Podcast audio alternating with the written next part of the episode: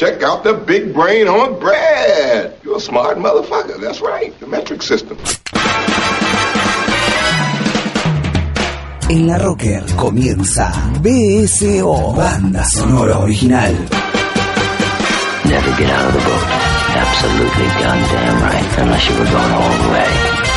El rock en el cine. El cine en el rock. BSO, banda sonora original. Con Diego Cirulo, banda sonora original. Yes, master.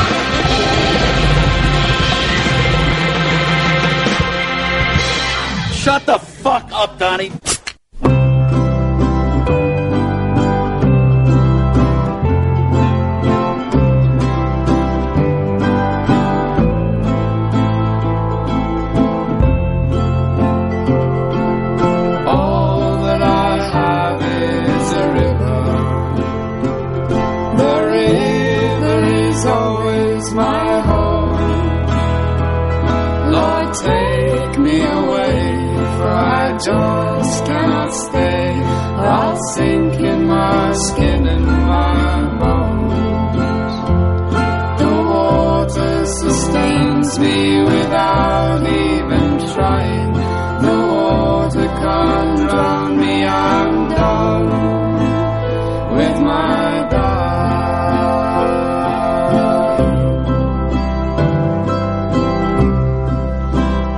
Bienvenidos a Banda Sonora Original.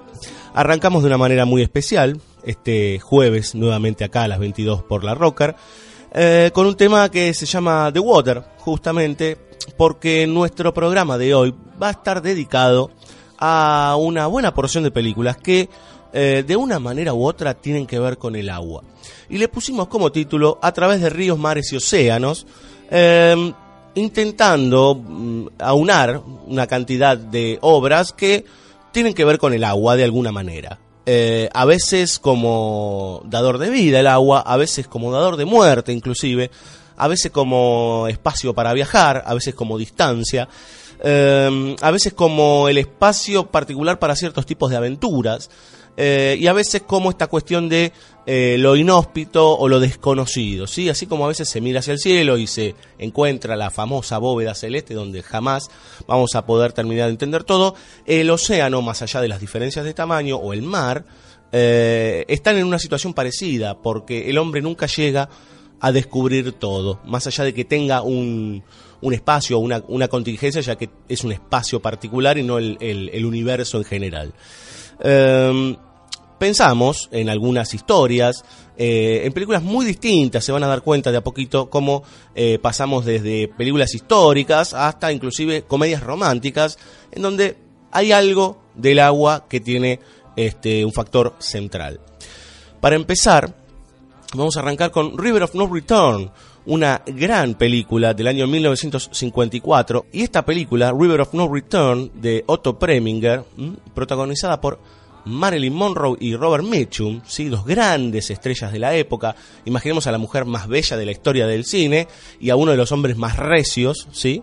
de este, el cine de Hollywood, juntos en una película que nos ubica en ese Estados Unidos de la fiebre del oro, de los mineros, ¿sí? en siglo XIX, parte este, en- con toda una cantidad de actividades este, a través del- de, de ese país tan vasto, en donde se van descubriendo una- lo que sería algo parecido a lo que fue eh, acá eh, el avance ¿sí? de la famosa civilización sobre los indios. Bueno, algo muy similar en la estructura estadounidense, en donde aparece también la figura del cowboy y aparece la figura del outlaw y de todos estos tipos que, también obviamente de los granjeros y los tipos de campo que intentan eh, algunos vivir su vida normalmente y otros avanzar por sobre los que están en eh, los que son los dueños verdaderos de la tierra.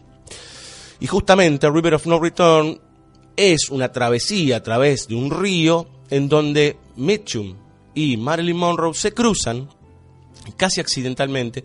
Ella es una cantante que tiene que eh, escapar por ciertas cuestiones. Ella está eh, en pareja con una suerte de taur. eh, y emprenden un viaje. En el medio están los indios que prenden eh, fuego la casa de Robert Mitchum, que en realidad es un, granjero viudo. con, su, con sus hijos y empieza una aventura muy, mm, aunque la palabra suene muy burda, digamos, muy turbulenta, y en el medio de toda esa aventura y el agua como, no solo como, como el, río, estos rápidos que, en donde ellos recorren, como, como dador de vida, digamos, sino en realidad este, como un factor de peligro constante y a su vez con una dualidad, que es que los sigue llevando adelante mientras los indios van apareciendo por todos lados. Eh, es interesante ver cómo por momentos se entiende que los indios son una verdadera amenaza, pero por otro lado también se entiende que la verdadera amenaza es el progreso. Y así se va jugando toda esta historia, toda esta aventura, que termina siendo una aventura también, una historia de amor entre los personajes principales. Eh, ¿Quién no se enamoraría de Marilyn Monroe, digamos, no? Sería que ser bastante estúpido. Eh, igual pueden no enamorarse, digamos, pero digo, pensándolo desde el lugar más ideal, eh, en donde, bueno, además de todas estas cuestiones está el amor dando vueltas por ahí. Vamos a escuchar dos temas interpretados por la queridísima e inolvidable Marilyn Monroe. Uno es River of No Return, que es una versión que ella grabó, ¿sí? De este tema, que es el tema principal de la película, que también eh, tiene una versión de presentación en el film, cantada por Robert Mitchum y un, un- un coro de cantantes. Y vamos a escuchar Down in the Meadow, que sí está en la película, también interpretado por Marilyn Monroe.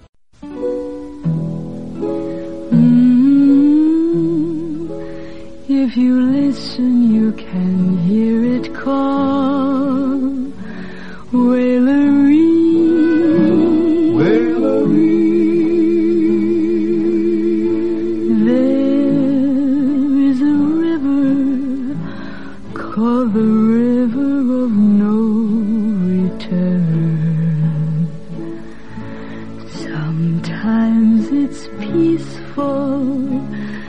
And sometimes wild and free. Love is a traveler on the river of no return. Swept on forever to be lost in the stormy sea.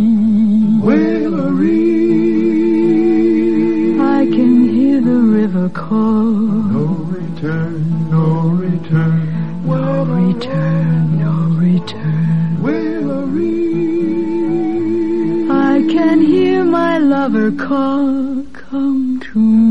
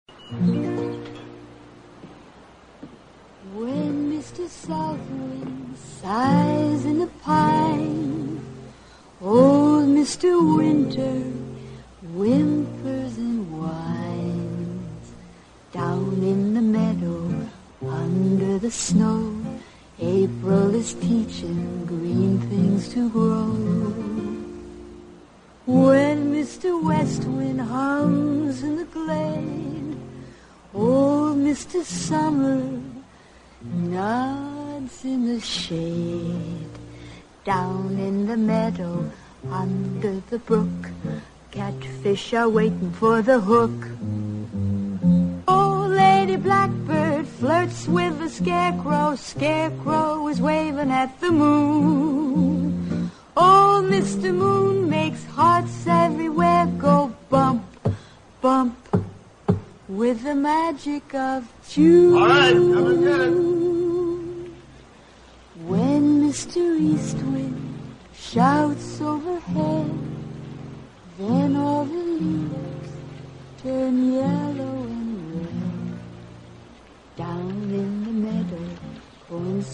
Are high, pumpkins are ripe and ready for pie.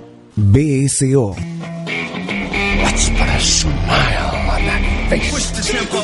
Banda sonora original. BSO.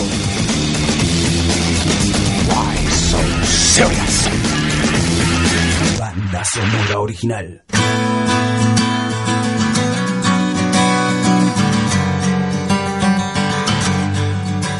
Continuamos en este especial, si quieren, para no decir todo el título, en este especial acuático. Recién hablamos de esta película tan particular de Otto Preminger, un gran director que, por ejemplo, tiene en su, en su haber películas como eh, The Man of the Golden Arm, ¿sí? o Anatomy of a Murder, grandes películas de la época dorada y ya de la última época eh, clásica de Hollywood, un enorme director. Eh, pero ahora vamos a pasar a mucho tiempo más adelante, digamos, ¿no? Vamos al año 2000, donde un señor llamado George Tillman Jr. eh, realiza una película llamada Men of Honor. Eh, suena bien una película de militares y básicamente es una película de militares, o en principio lo es. Nos ubica en Segunda Guerra Mundial, pero nos da, o los posteriores a la Segunda Guerra Mundial, y nos pone en un lugar bastante particular. El hombre, por lo general, utilizó el agua como medio de spa para trasladarse, como un espacio particular para poder hasta, inclusive, por ejemplo, en las cuestiones bélicas, hacer ciertas estrategias. Eh, y, y muchas veces el encontrar los lugares apropiados para atacar al enemigo eh, estuvieron desde el agua. Digo, muy famoso es el, el, día D y todo lo que se lo pensó en ese desembarco de Normandía. Pero en este caso, básicamente, eh, lo que nos cuenta la historia de Men of Honor es la historia de los buzos y buzos eh, particulares de la Armada norteamericana y de uno, centralmente, que está interpretado por Cuba Gooding Jr., que quiere, él es el primer afroamericano encima, que es este, que tiene este, este rango, que puede ejercer la actividad eh, de buceo, eh, y debe pelear contra, obviamente, lo que ya conocemos de la sociedad norteamericana, el famoso racismo, eh, esta cuestión de ser eh, con un pensamiento estrictamente de derecha y completamente reaccionario, eh, estar en contra de lo que para ellos no es algo normal. Bueno, este personaje batalla no solo en, en, en el, en la tierra, digamos, o sea, plantado con los pies en la tierra, sino que además debe batallar en el agua, porque de hecho le hacen la vida imposible por cada una de las pruebas que debe hacer eh, debajo del agua. Imagínense que estamos hablando de una época en donde no son los buzos de ahora con trajes de neopren. Bajaban con unos cuerpos que parecían un robot casi, ¿sí? Eh, sobre todo por los tipos estos que bajaban a muchísima profundidad y obviamente la presión destroza cualquier tipo de cuerpo que no esté preparado. Bueno, hay una escena muy particular. Cabe destacar que está Robert De Niro haciendo de, disculpen la palabra, un verdadero hijo de puta, eh, que es el, el general, ¿sí? Que lo entrena a este personaje de raza negra. Eh, y en una de las pruebas finales le hacen la vida imposible, digamos que tienen que armar una especie de cañería, de ingeniería debajo del agua, y al tipo le tiran todas las piezas de una patada y que las busque en el medio del, del- del río, del, del- mar. Un verdadero desastre y el tipo se pasa casi ocho horas o más ahí abajo y lo logra finalmente. Más allá de que la película, si uno la analiza en profundidad, es el famoso mensaje yankee norteamericano hacia afuera y de aceptación y de libertad, que termina siendo en realidad una suerte de mentira, es muy interesante ver la construcción de ese personaje negro dentro de la sociedad y de cómo de alguna manera, por momentos, hasta él eh, se traga esa, esa idea de el honor porque sí, eh, y hasta cómo tiene que él demostrar todo el tiempo, todo el tiempo, mucho más que los blancos, este, que él es uno de los mejores debajo del agua. Acá el factor acuático, digamos, es verdaderamente violento, ¿sí? Sobre todo porque si ustedes ven la película, eh, después se van a dar cuenta que inclusive hasta con problemas físicos el personaje quiere volver a estar ahí abajo, ¿sí? Eh, como un lugar particular, casi como que necesita a veces estar aislado de toda esa basura que lo rodea en su sociedad, pero siempre le es verdaderamente violento lo que, lo que está a su alrededor, casi como una vida completamente desgraciada. Vamos a escuchar a la gran Frantic Fake Thomas, ¿sí? Con el tema I'm in Town, un temazo que pinta un poco de qué época es esta película o qué época retrata en realidad. Y a continuación vamos a escuchar The Sunny Side of the Mountain, ¿sí? De otro muy interesante artista que es Hoshok Hankins.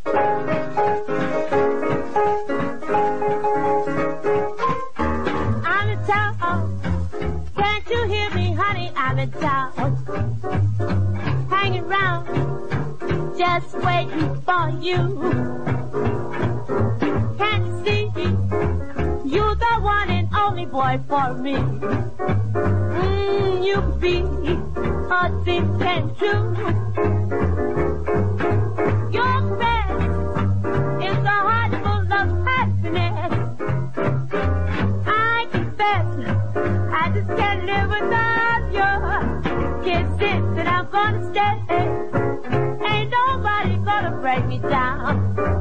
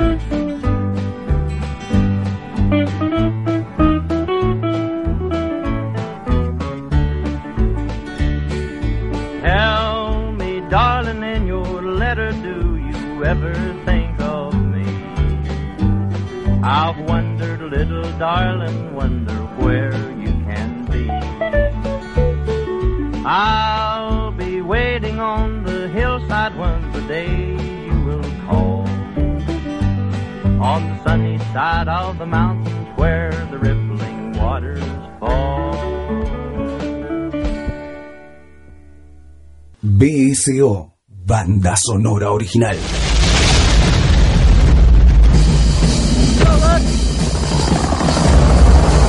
I love the smell of napalm in the morning. People knock it, but they can't come in. Smell, you know that gasoline smell. Oh, hell. Smells like victory.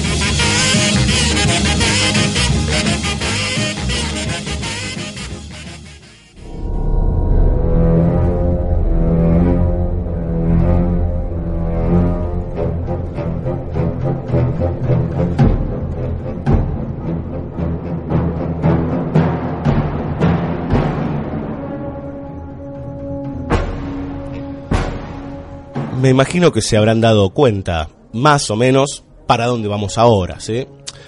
Venimos de River of No Return, una película de, aventura histórica, digamos, algo similar en Men of Honor, salvando las distancias y las cuestiones políticas, y ahora pasamos a un cine estrictamente de aventuras, ¿sí? Eh, yo diría que está al límite de ser cine de, de terror, digamos, es cine de suspenso, ¿sí? Eh, me refiero a Jaws, sí, en realidad acá conocida como Tiburón, la primera de una larga seguidilla de películas, de las cuales la única que vale es evidentemente la primera, el resto es una franquicia. Eh, pero Jaws, sí, eh, Tiburón del año 1975, una de las primeras películas de Steven Spielberg, es la demostración de el lugar mortífero que es el agua, ¿sí?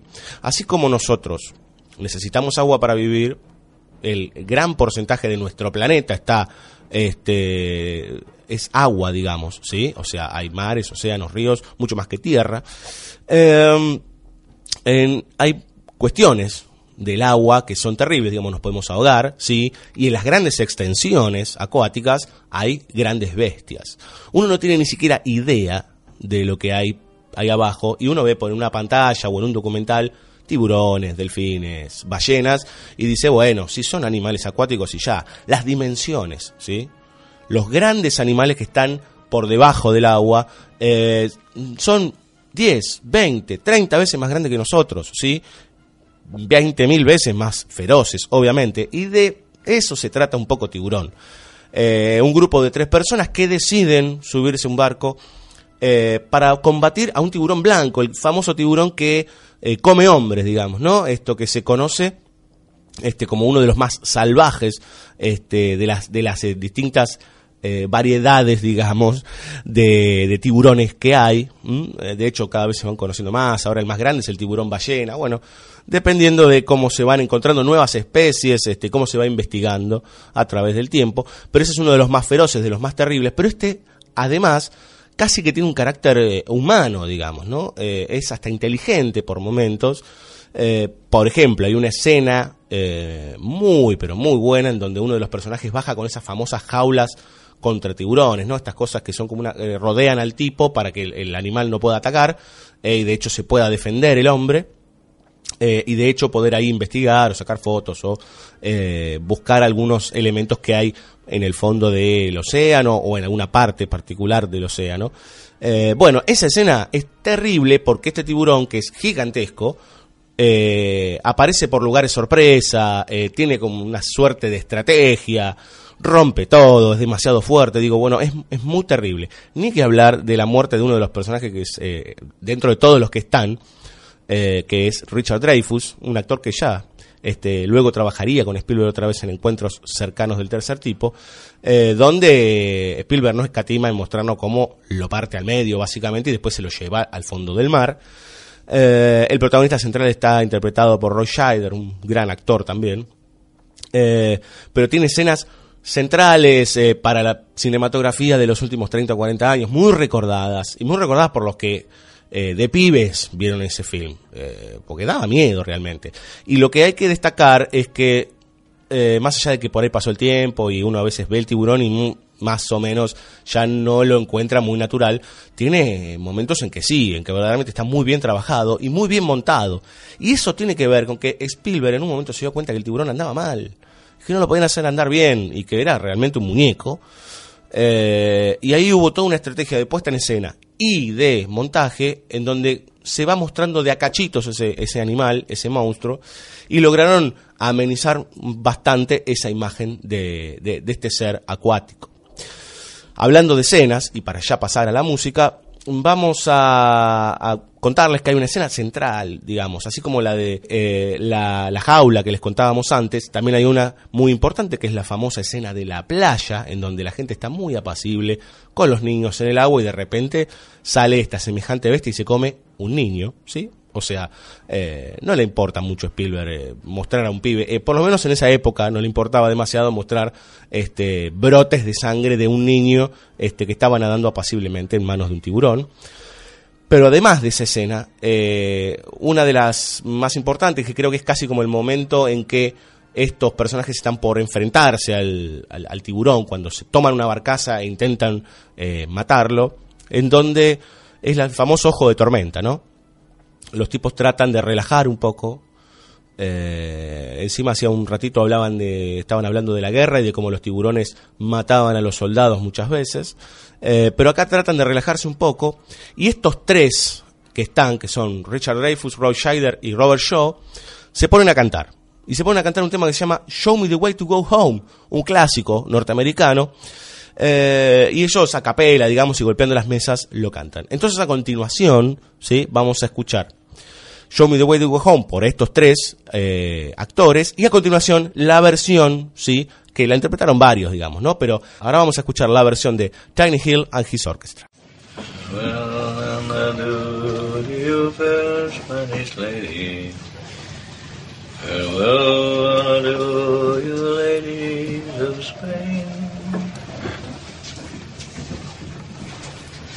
Show me the way to go home. I'm tired and I wanna go to bed. I had a little drink about an hour ago, and it's got right to my head. Wherever I may roam, by land or sea or foam,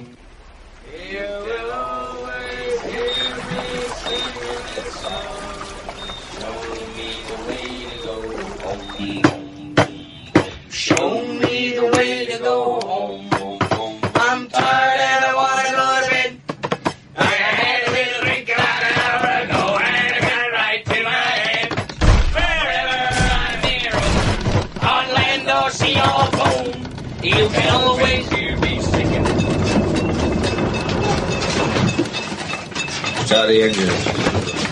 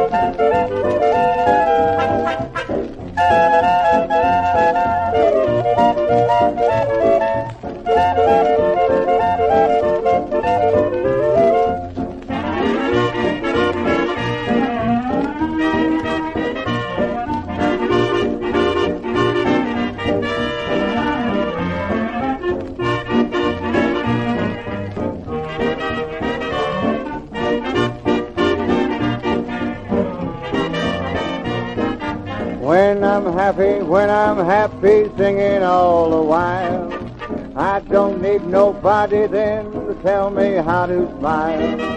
You can have a lot more fun when you're on the spree.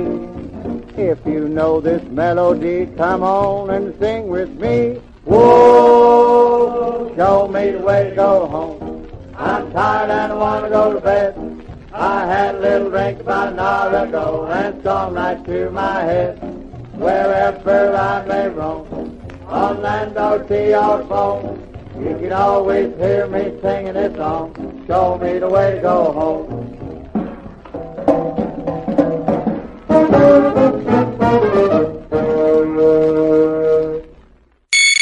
Hablar de celulares y de la pelotudez que han traído a nuestras vidas es una obviedad. El celular es una cosa útil y realmente que tanta tecnología y tantos años de estudio y esfuerzo terminen en la proeza de que alguien pueda sacarse una foto a sí mismo. Es algo que da pánico pensar. Lo cierto es que por el espanto que el ser humano siente frente al aburrimiento, se siente feliz cada vez que se puede entretener en el momento que quiera y donde quiera. Lo cual es la triste comprobación de que las posibilidades que te da la pantallita, la foto del desayuno de Enrique o la del pepino que se va a meter en el culo Romualdo son más interesantes que la vida que tenés alrededor y te diseñaron los mismos hijos de puta que te entretienen y te duermen para que sigas mamando la teta de la vaca sarnosa y enferma con que te alienta esta sociedad de mierda. ¡Cállate, pelotuda matriculada! La Rocker. Intertexto. Tu emprendimiento necesita una mano. Necesita una mano. Intertexto. Consultora cultural.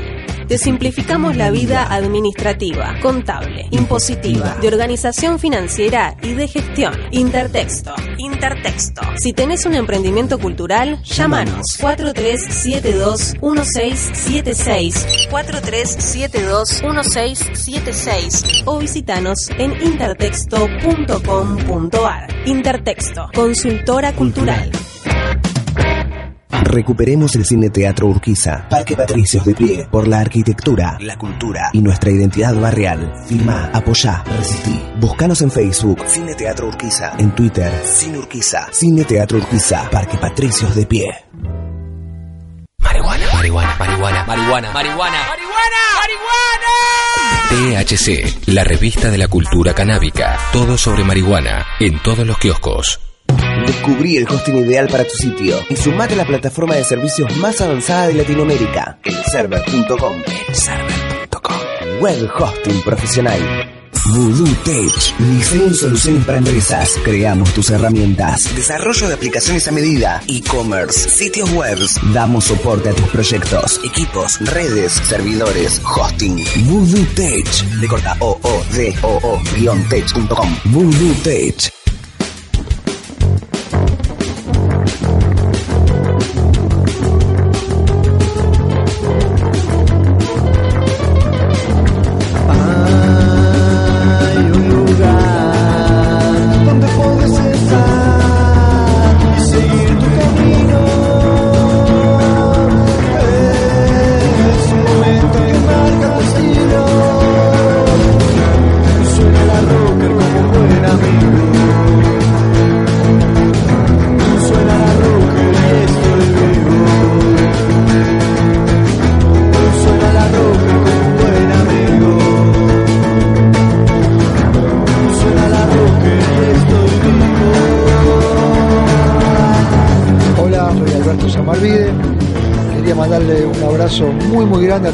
De la Rocker. Les mando un abrazo muy grande de Beto Samarvide para todo el equipo ahí de transmisión. Un abrazo muy muy grande. Ojalá que podamos estar pronto viéndonos cara a cara. Un abrazo a toda la audiencia, que estén muy bien. La verdad que es un placer tenerlos aquí. Suena la rocker y estoy vivo. Suena la rocker como un buen amigo. Suena la rocker y estoy vivo.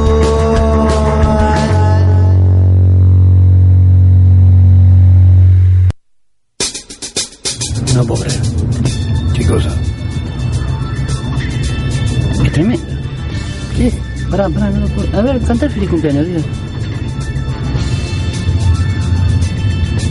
Que lo cumpla feliz, Se pinchó la nariz y lo con un Alfredito hizo fuerte. Ah, que está. Es exactamente la misma canción, tiene la misma melodía. No me hace nada esto. BSO, banda sonora original.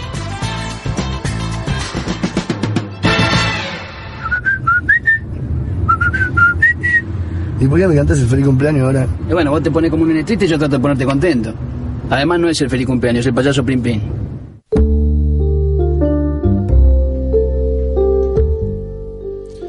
Seguimos en banda sonora original. Recién escuchábamos algo de la música de Jaws, ¿sí? de Steven Spielberg, que en realidad tiene su banda sonora original, compuesta por el gran John Williams, ¿sí? dueño de cantidades importantes este, de, piezas, ¿sí? de películas y de bandas sonoras, eh, mucho con Spielberg, con George Lucas, mucho de, cine de aventuras. Eh, y se nos olvidó decir algo, digamos, esta idea de la casa del tiburón, ¿sí? Eh, también uno la puede pensar yéndose mucho más atrás en la historia, ¿sí? Y pensar en las, en las leyendas, en las historias, este, tal vez bastante lejanas a todo lo que es esta cultura moderna. Digo, pensar en eh, ciertas historias bíblicas, ciertas historias de, por ejemplo, los, este, los argonautas de Jasón. Digo, pensar en esta idea del hombre que avanza y que se va a, la mar, a los océanos y enfrenta grandes bestias eh, que son en realidad factores de muerte, ¿sí? Muy conocida es la obra, ya mucho más para acá, digamos, Moby Dick, que se hizo una película inclusive, eh, en donde, bueno, el hombre está prácticamente obsesionado por batallar con esta gran ballena asesina. Pero ahora vamos a algo un poquito más tranquilo, digamos, un poco más light, algo más ATP, si quieren, eh, que es Buscando a Nemo, ¿sí? Película acuática, si las hay, eh, del año 2003 dirigida por un muy buen director, ¿sí? Parte de todo ese muy buen staff de Pixar que es Andrew Stanton. Buscando Nemo es básicamente eh, esa- esas típicas historias en donde hay que generar un rescate, ¿sí? Eh, el rescate es hacia justamente Buscando a Nemo, en donde su padre eh, debe atravesar una gran cantidad de aventuras, debe eh, estar por una gran cantidad de obstáculos, debe ir y venir para poder estar de vuelta con su hijo que ha sido atrapado, que está en una pecera en una oficina de un dentista, digamos. Algo que uno, eh, si lo ve a buenas a primeras, dice, "Mm, ¿qué, qué, qué es esto? Digamos, ¿no? Es muy sencillo, muy... Bueno, en realidad tiene mucha complejidad buscando. Es lo bueno que tienen las películas de Pixar, que más allá de ser para niños, tienen todo su costado para que los padres y para que la gente adulta las disfruten y entiendan muchas más cosas, ¿sí? Hay toda una reivindicación de la familia, eh, del amor eh, y de, obviamente, la perseverancia, ¿no? Eh, esto todo rodeado de humor por momentos y de personajes muy particulares. Hay un, tiburón muy, muy particular también ahí dando vueltas, una tortuga. Digo, no es que está solamente el padre buscando a su hijo. Y todas estas piezas no solo nos dan el- el esta, este storyline, digamos, esta línea argumental que es muy básica, eh, sino que en realidad nos alimentan de una buena cantidad de valores que no están, digamos, este, insertándose de manera violenta en nosotros, sino que nos ponen casi como diría eh, Toy Story, ¿no? Como lo importante de lo, de lo íntimo, de lo familiar, eh, y siempre muy divertido, nunca este, poniéndose en aleccionador ni nada por el estilo. Vamos a escuchar un tema ¿sí? de Buscando a Nemo, que si no recuerdo mal ya va a tener su continuación. Es una pena que empiecen a hacer continuaciones de algunas películas que no las necesitan, que se va a llamar Buscando a Dory, si no recuerdo mal. Eh, o sea, empiezan a encontrarle ya la beta estrictamente comercial con esta idea de la vuelta de Disney a Pixar. Pero no importa, digo, vamos a escuchar un tema de Robbie Williams, ¿sí? Un, artista que acá hemos escuchado poquito y nada en banda sonora original, pero hace un muy buen tema al estilo Frank Sinatra que se llama beyond the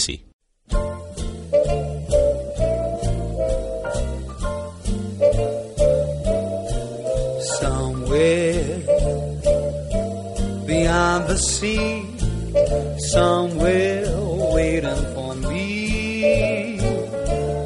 My lover stands on golden sands and watches the ships that go sailing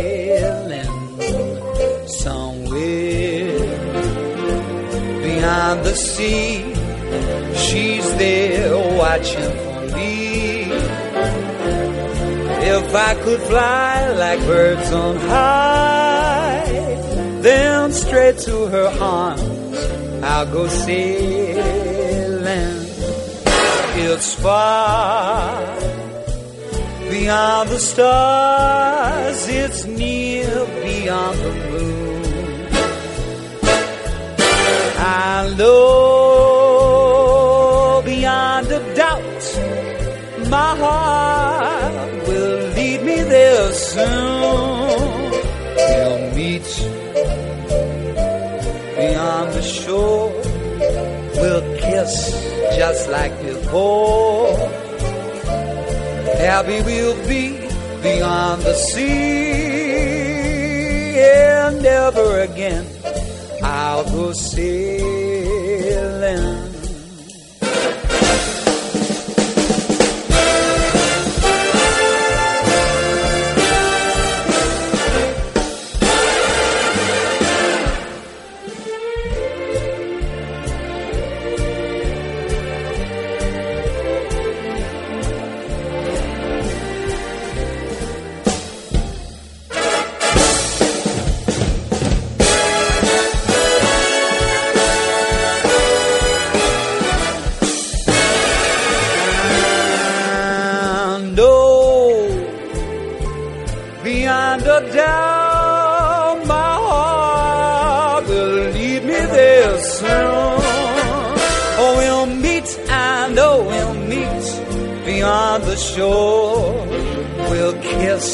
Just as before.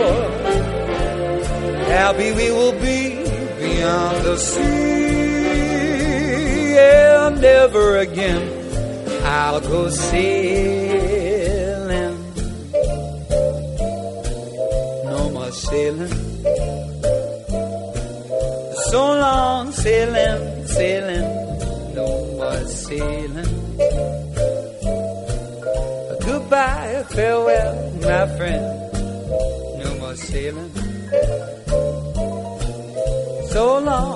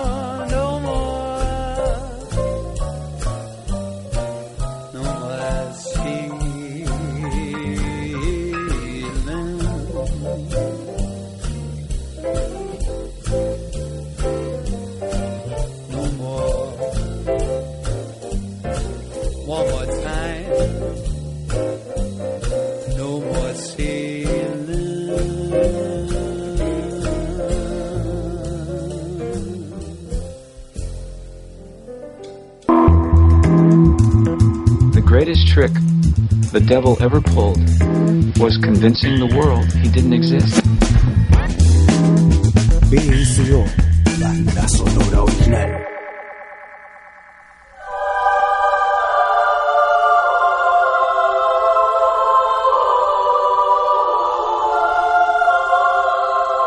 Continuamos en banda sonora original.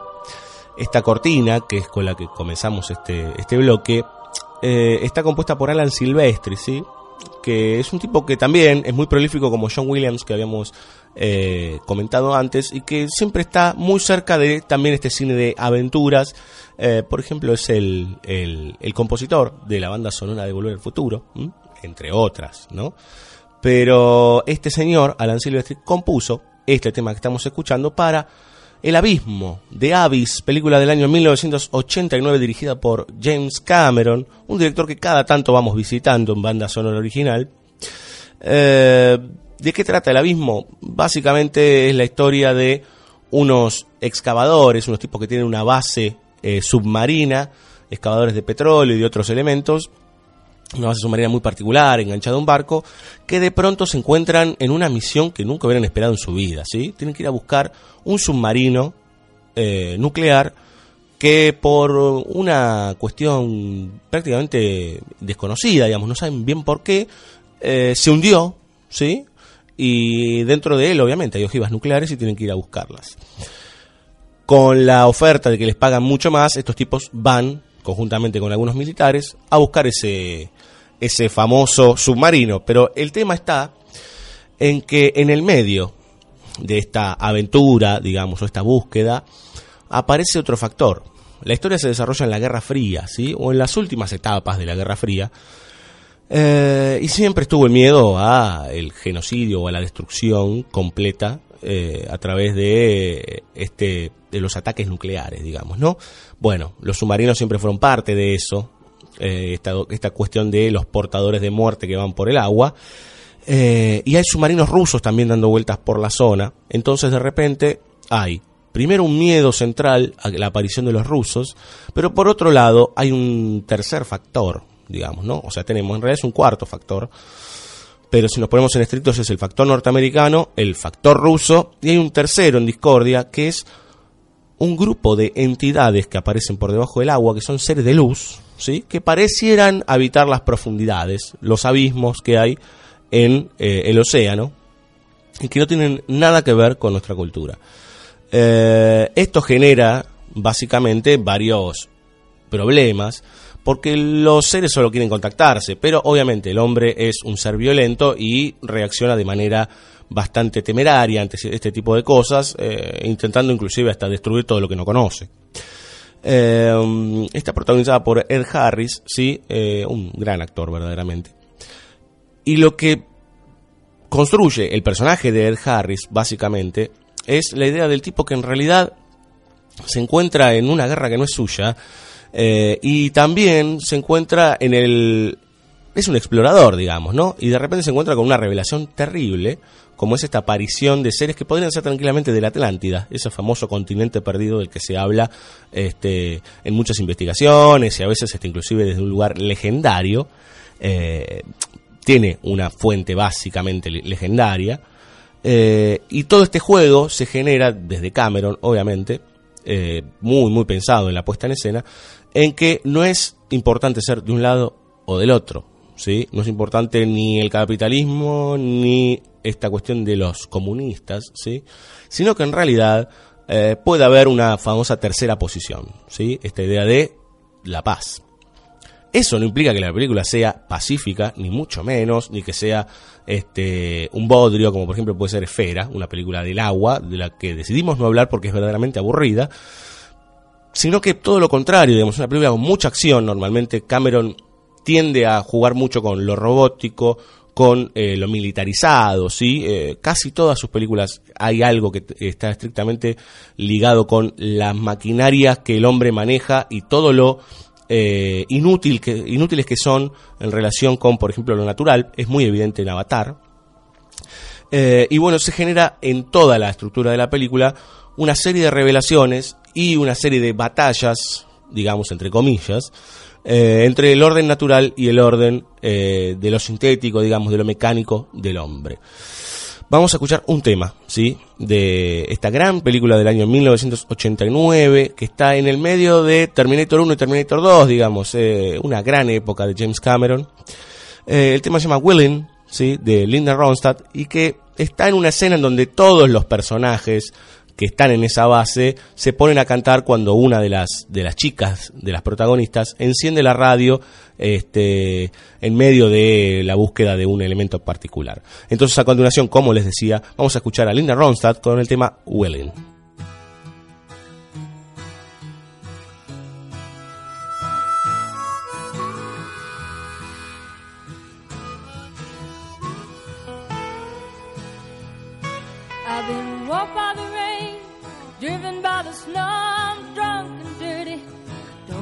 know, but I'm still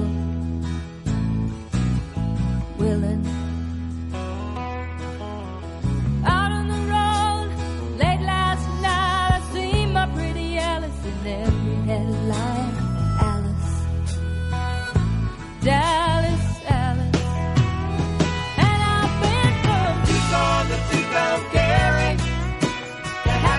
guitar.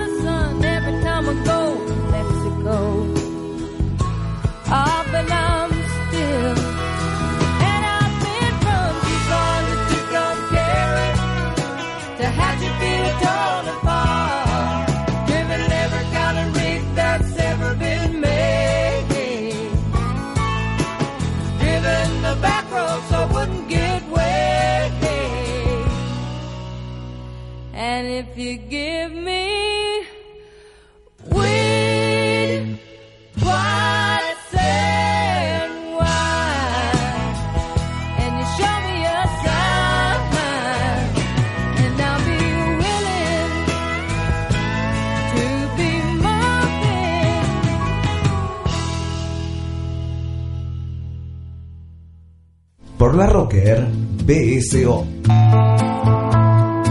Go ahead. Make my day.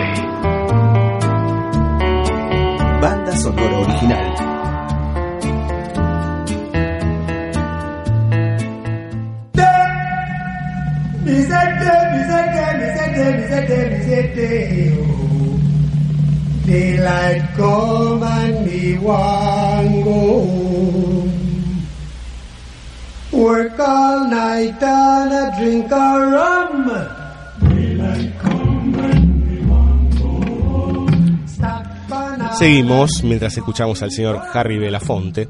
No es gratuito que hayamos puesto este tema, Day O o Banana Boat Song, porque vamos a hablar a continuación de una película del año 2004 que se llama The Life Aquatic with Steve Zissou, dirigida por Wes Anderson, acá se conoció como Vida Acuática, si no recuerdo mal.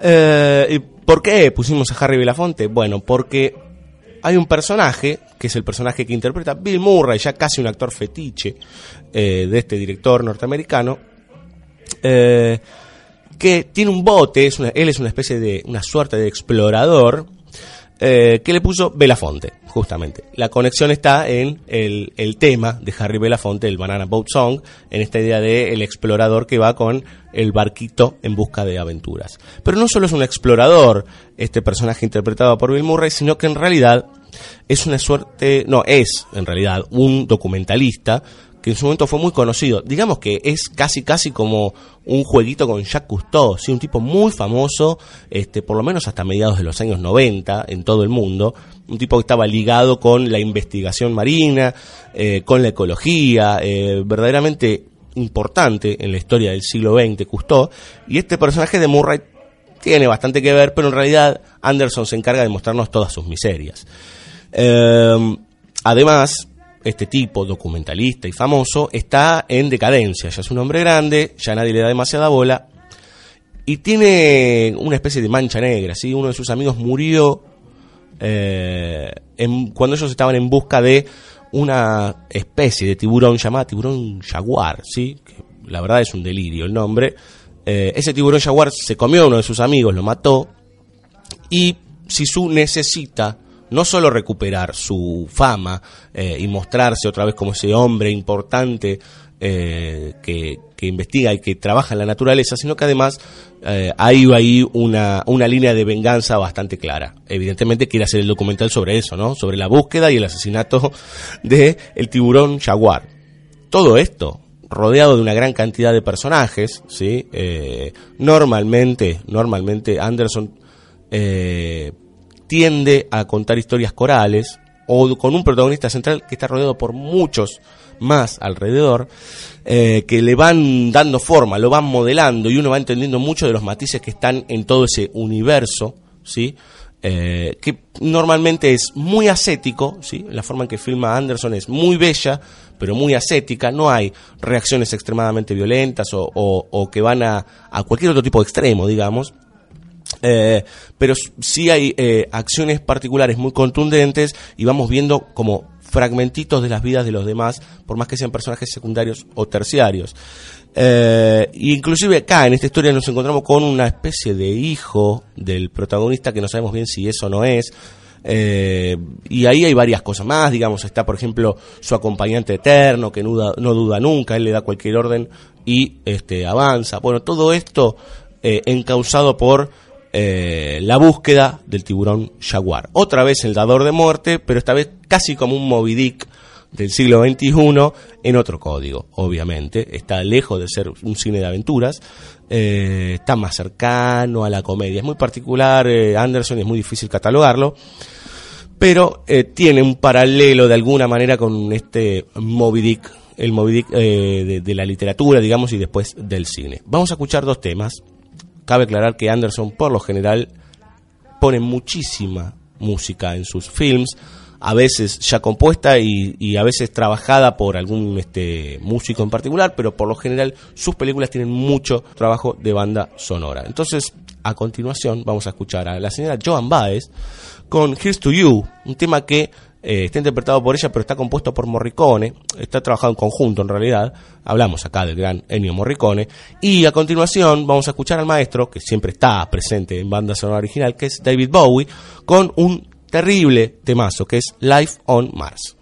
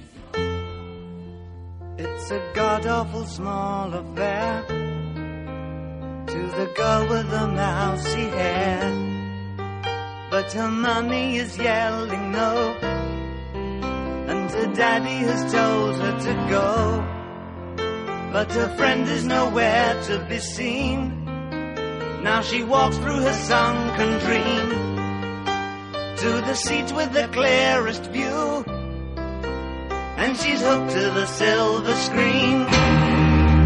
But the film is a sad thing for, for she's lived it ten times or more. She could spit in the eyes of fools if they ask her to focus on sailors fighting in the dance hall.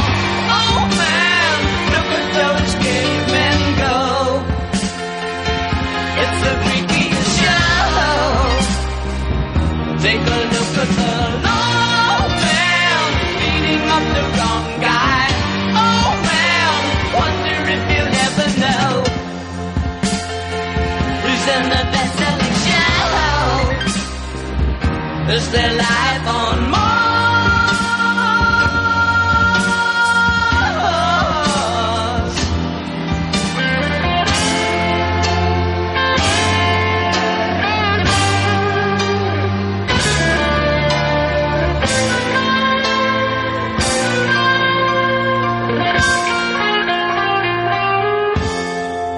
It's on America's tortured brow Mickey Mouse has grown up a cow. Now the workers have struck for fame. Cause Lennon's on sale again. See the mice in their million hordes. From Ibiza to the Norfolk Broads. Rule Britannia is out of bounds. To my mother, my dog, and clowns. But the film is a sad thing for. Cause I wrote it ten times or more. It's about to be writ again.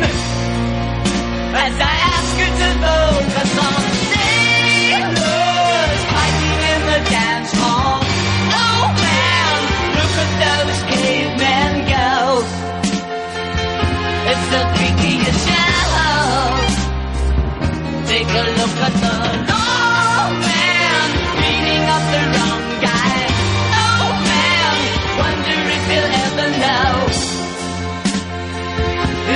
best-selling show. Is their life on BSO.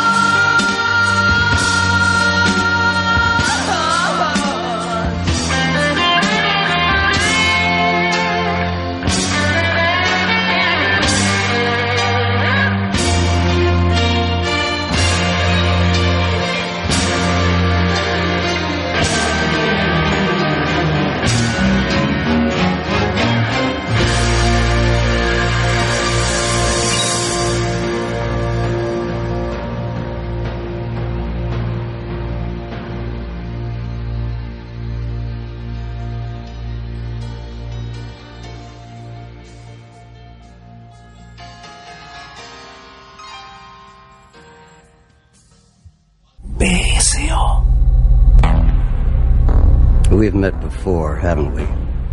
I don't think so. Where was it you think we met? At your house, don't you remember? No, no, I don't. Are you sure? Of course. As a matter of fact, I'm there right now. Call me. I told you I was here. How'd you do that?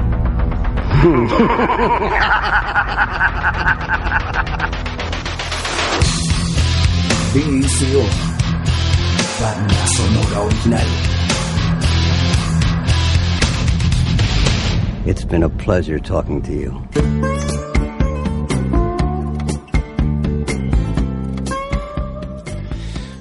Decíamos al principio del programa que íbamos a pasar por varios géneros. Recién estábamos con Wes Anderson, antes habíamos pasado por, no sé, Finding Nemo, Jaws, digo, aventuras, dramas, eh, algunas comedias. Y ahora, hablando de comedias, vamos a pasar a Splash, ¿sí? Una película ícono de los años 80, sobre todo para los púberes de esa época, o para los preadolescentes, Eh, ¿Por qué? Bueno, básicamente por dos cuestiones. Una es una comedia muy ligera, Splash, ¿sí? dirigida por Ron Howard, un tipo del que hablamos acá y hablamos de esta cuestión de cómo tuvo un momento de mucha lucidez y luego se fue apagando su cine. eh, o es muy difícil ahora encontrar algunas películas mm, verdaderamente buenas o entretenidas como tuvo en la década de los 80. Pero además Splash eh, tiene un condimento, ¿sí? Está protagonizada por Tom Hanks, un actor que ahora es un hombre grande y es muy importante, pero que en su momento era eh, casi como uno de los, digamos que de los actores eh, ícono de, de- de- la comedia de esa época. ¿sí? Calculemos que en el mismo año hizo Despedida de soltero, eh, no era estrictamente para pobres, digamos, pero sí para adolescentes, por ser una película picante, una película que le este, jugaba mucho con la sexualidad, sin mostrar demasiado por momentos, por otros sí, bueno. Eh, Hanks era eh, eh, como un- una especie de, personaje central en el dibujo de la, mm, de la juventud, de, de- la, la liberación, digamos, de la comicidad. aunque estaba empezando recién con su carrera, pero era un tipo que ya empezaba a tener ese- esa imagen, sobre todo en la gente joven, pero por otro lado, para aquellos que son este, amantes de las rubias, está Daryl Hannah, ¿sí? Que en ese momento tenía, calculo que no más de 20 años o un par de añitos más, eh, en su esplendor, con uno de los cuerpos más hermosos de esa época, eh, haciendo de sirena. Y de ahí va la palabra splash, sí, justamente, y el juego con este, estos personajes míticos, sí, que son las, sirenas, que en realidad son maléficos, sí. Si uno revisa las leyendas, leyendas eh, griegas o en algunos cuentos posteriores, obvio, entiende que son esas este, entidades que con sus cantos enamoraban a los marineros para luego este, hacer sus actos maléficos, digamos, ¿no? A veces hasta hundir barcos. En este caso, como es una comedia ligera, esta sirena es una sirena buena onda, digamos, ¿no? Es una sirena linda, buena, este, y que de hecho se enamora de Tom Hanks, que como son esos juegos a veces interesantes en las historias, ya se habían conocido antes, ¿sí? Siendo niños, ella lo rescata una vez que cae de un barco, y mucho tiempo después vuelve a suceder algo similar, eh, y se enamoran. Él es un verdadero desgraciado, no puede encontrar una mujer este, que a él le haga bien, digamos, o que puede, con la que pueda emprender algo, y de repente se enamora de esta chica, y encima se da cuenta después de que no es una humana, o sea, peor todavía, digamos, el tipo dice, la única que me enamoro y que me da bola y que encima es hermosa, todo, digo, todo contiene todo lo bueno, pero no es humana. Este, con lo cual es un problema, digamos, porque va a ser complicado para la sociedad, ella no puede quedarse, etcétera, etcétera, etcétera. Bueno, este juego que ustedes dirán, bueno, pero puede ser un poco profundo, eh, tiene un límite, digamos, tampoco es que eh, Howard eh, entra en terrenos eh, complejos de la sociedad norteamericana y de la aceptación. Lo en- entra, pero tiene un límite, digamos, ¿no? Eh, se asienta más en la cuestión de la comicidad de Hanks este, y de la belleza, ¿sí? De Daryl Hannah, que en ese momento eh, estaba en su esplendor. Recordemos que también estuvo en Blade Runner, uno de los más grandes films de fines de los 70, principios de los 80. Vamos a escuchar a continuación ¿sí? un tema de, de Splash, la película de Ron Howard, que da cuenta un poco de eh, los años previos y más o menos la misma época de la película. ¿sí? Se van a dar cuenta enseguida por qué. Y de hecho, este tema eh, ha sido banda sonora de otros films. ¿sí? Eh, el tema se llama She Works Hard for the Money, de Donna Summer. ¿sí? que estaba en la película Flashdance, ¿sí? una película realmente y estrictamente machista, pero que habla de la liberación femenina, típico esto, ¿no? Como Sex and the City, eh, series o películas que hablan de la liberación femenina, pero de un lugar completamente reaccionario, este, y muy pocos a veces lo ven o tratan de decir algo al respecto. She Works Hard for the Money eh, es un tema ícono de los 70, es un tema este, muy importante de esa época y de la época disco, y que también retrata de alguna manera el espíritu de la película Splash.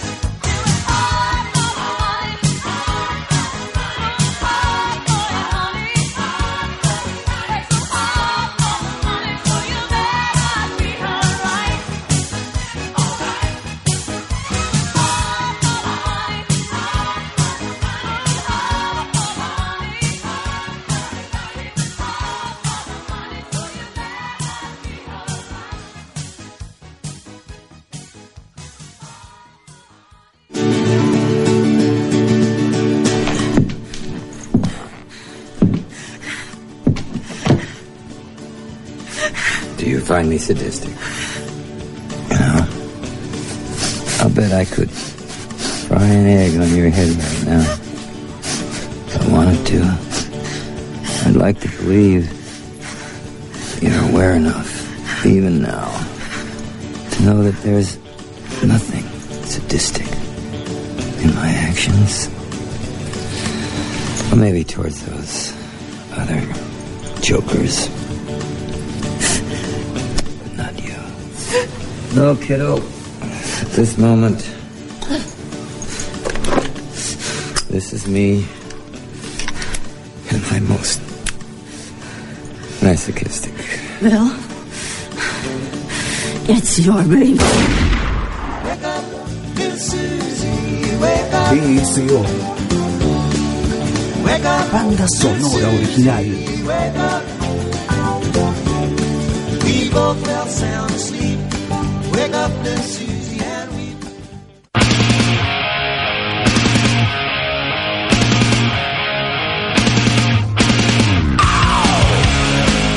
Se termina esta aventura acuática de banda sonora original. Esperamos que lo hayan disfrutado, esperamos que lo hayan pasado bien. Eh, intentamos hacer un recorrido por varios géneros, películas bien distintas algunas entre sí, eh, pero todas atravesadas por lo que decíamos al principio, ¿sí? Eh, el agua como lugar central de la acción, o por lo menos como elemento nuclear eh, que genera gran cantidad de acciones, ¿sí? Eh, a veces como constructor de conflictos, a veces como elemento primordial de la vida, a veces como elemento de muerte, ¿sí? A veces como algo benévolo, a veces como algo maléfico, y en el medio todo lo que hay, ¿sí? Las grandes bestias, el mismo hombre, la destrucción, la ecología, y por qué no, extraterrestres, como habíamos dicho, en el abismo. Nos estamos yendo, nosotros la verdad la pasamos bárbaro, ¿sí? Mi nombre es Diego Cirulo, como siempre en la producción eh, Juan Sixto, Fabio Villalba y quien les habla, en la operación técnica el señor Juan Sixto, el grande de Juan Sixto, eh, que nos tiene una paciencia a veces que no se puede creer, pero siempre está al pie del cañón. Y nos vamos con un tema que no es estrictamente un tema sobre el agua, digamos, ¿no? Pero que muchas veces en las canciones se habla de grandes espacios o de grandes cantidades de cosas. Por ejemplo, gran cantidad de amor o gran cantidad de, eh, de cariño, ¿sí? O gran cantidad de odio. Este no es el caso. Hay mucho, mucho amor y a veces se dice es un río de pasión o es un océano de amor. El océano de amor o Sea of Love, ¿sí? Lo dice el señor Robert Plant, uno de los más grandes músicos de los últimos 30, 40 años, pongámosle, un poquito más. Bueno, nos vamos con Sea of Love de Robert Plant. Hasta la próxima, chao.